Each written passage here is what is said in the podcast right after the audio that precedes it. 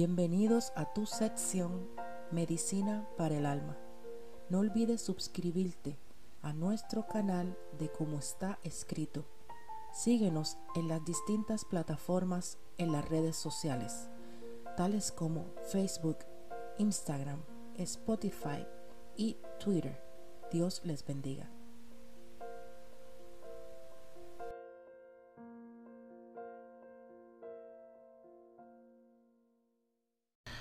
Dios les bendiga, Dios les guarde, sean todos bienvenidos a este tu canal de como está escrito en esta tu sección Medicina para el Alma. Este quien les saluda su hermano en Jesucristo y Rivera.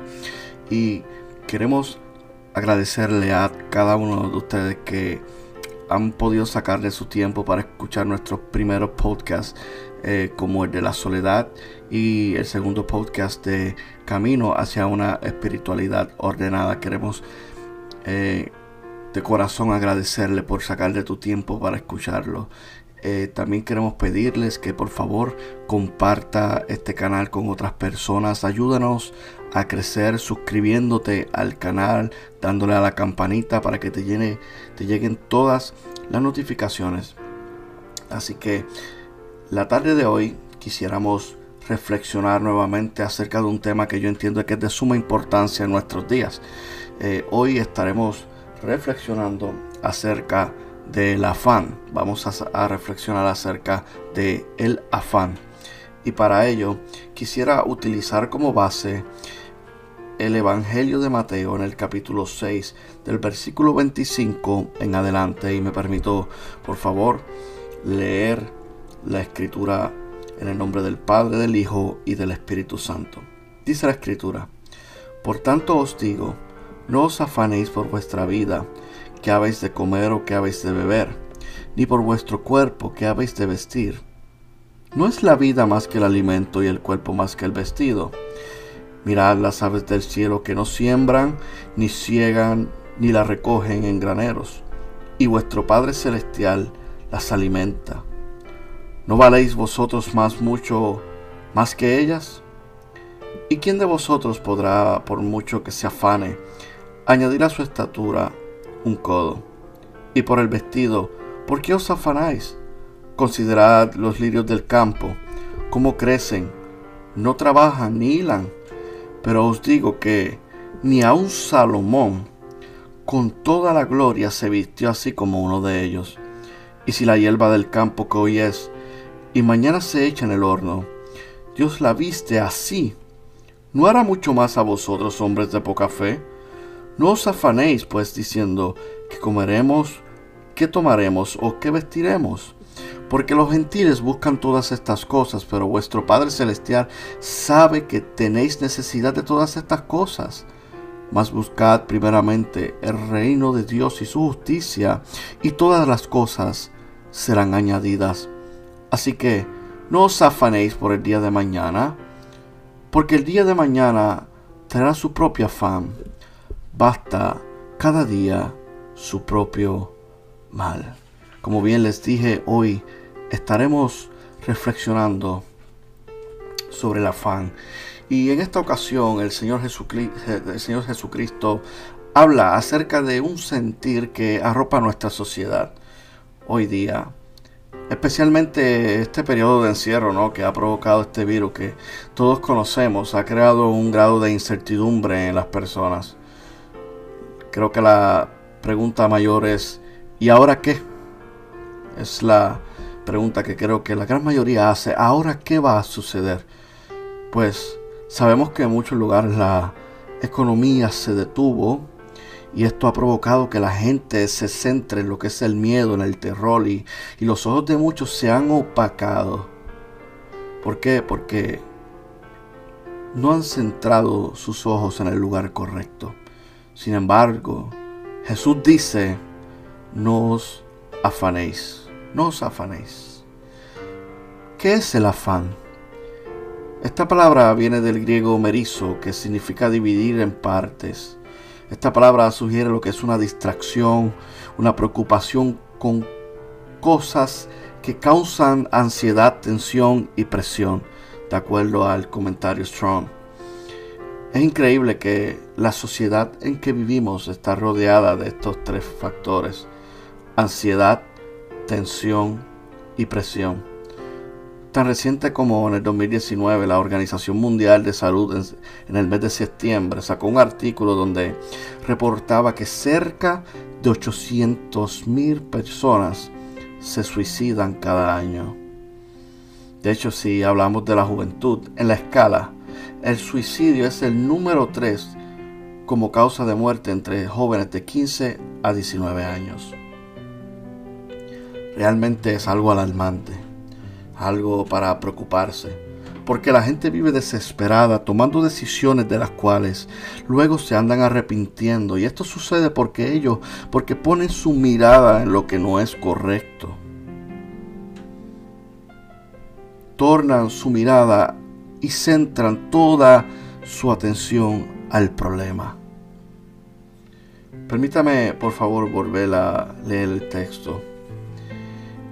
Por tanto os digo, no os afanéis porque vuestra vida, qué habéis de comer, qué habéis de tomar y qué habéis de vestir, porque vuestro cuerpo, qué habéis de vestir, no es la vida más que el alimento y el cuerpo más que el vestido. Pudiera alguien decirme, ¿cómo es posible que Jesús diga que no me preocupe por lo que he de comer, tomar o vestir? ¿Acaso esto no es importante. Sin embargo, lo que Jesús plantea no es que estas cosas no son importantes, eh, por, supuesto que lo son. Pero si usted mira con cuidado y detenidamente el texto, y permítame, permítame por favor citarlo otra vez. No os afanéis por, por vuestra vida qué habéis de comer o qué habéis de beber, ni por vuestro cuerpo que habéis de vestir no es la vida más que el alimento y el cuerpo más que el vestido. Lo que Jesús está diciendo es que dentro de nuestras vidas como creyentes en Él, número uno, debe de haber un orden de prioridades. Cuando no hay un orden de prioridades establecido, llegará el momento en que la afán pasa a ser desesperación y esta desesperación hace que el derrumbe nuestro se aproxime. Entonces necesitamos saber y poner en nuestra mente qué debo yo como punto inicial importante en mi diario vivir. ¿Qué es importante? Y por supuesto que la Biblia nos responde. Vean lo que dice en, el, en los versos 26 al 31. Mirad las aves del cielo, que no siembran, ni ciegan, ni recogen en graneros, y vuestro Padre Celestial las alimenta. ¿No vale vosotros mucho más que ellas? ¿Y quién de vosotros podrá, por mucho que se afane, añadir a su estatura un codo? Y por el vestido, ¿por qué os afanéis? Considerad los lirios del campo, como crecen, no trabajan ni hila, pero os digo que ni a un Salomón con toda gloria se vistió así como uno de ellos. Y si la hierba del campo que hoy es y mañana se echa en el horno, Dios la viste así, no hará mucho más a vosotros, hombres de poca fe. No os afanéis pues diciendo qué comeremos, qué tomaremos y qué y qué vestiremos. Jesús nos está llamando a una vida cercana y de plena confianza en el Señor. No podemos centrar nuestras vidas en alimentos o vestidos, sino que lo primero que yo voy a hacer al levantarme es inclinarme de rodillas y darle gracias a Dios por la vida que tengo, gracias por lo que me has provisto y que no importa lo que vaya a enfrentar, yo sé que yo voy de su mano y nada me va a desenfocar de la cruz de Cristo, que es símbolo de amor nada me va a desenfocar. Yo no voy a permitir que el afán centre mis ojos en el problema. La La palabra nos deja claro que Él tiene conocimiento de las necesidades y las va a suplir. Miren, vea lo que el salmista decía en el Salmo 55, en el verso 22. Echa sobre Jehová tu carga, Él te sustentará. No dejará caído al justo. Y cuando tú buscas el término sustentará, de acuerdo al comentario Strong, la palabra sustentará viene del hebreo shul. Esto significa mantener, nutrir, proveer alimento, cargar, sostener, proteger, apoyar, defender, suplir los medios necesarios para la vida. Por eso Jesús dijo, he venido para que tengan vida y que la tengan en abundancia. Venid a mí los cargados, los trabajados, a ellos yo los hago descansar. Pero cuando vienen en una posición de confianza plena en Él, que Él lo puede hacer, que mis ojos están puestos en Él, no en el problema. El apóstol Pedro en su primera carta decía en el capítulo 5, verso 7, declara, echad toda vuestra ansiedad sobre Él, porque Él tiene cuidado de vosotros. El apóstol Pablo dice en su carta a los filipenses en el capítulo 4, verso 6, por nada estéis afanados, sino sean conocidas vuestras peticiones delante de Dios en toda oración y ruego con acción de gracias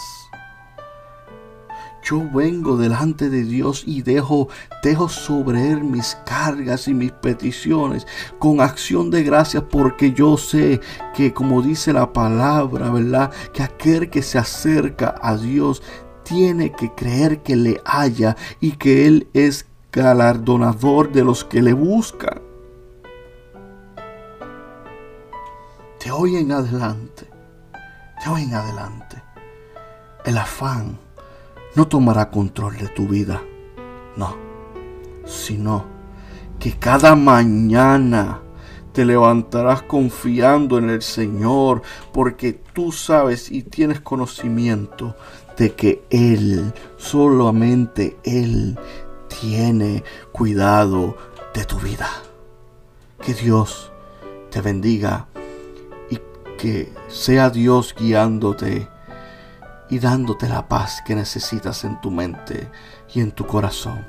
Por favor, de nuevo, suscríbete a nuestro canal, dale a la campana, comparte esto con otras personas que posiblemente estén pasando procesos.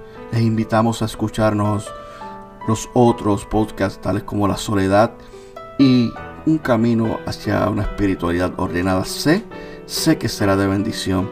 Síganos por favor en las otras plataformas tales como Facebook, Instagram, Spotify y por favor ayúdanos a crecer y recuerda, Dios te llama a confiar en Él. No os afanéis porque Él tiene cuidado de ti. Dios te bendiga.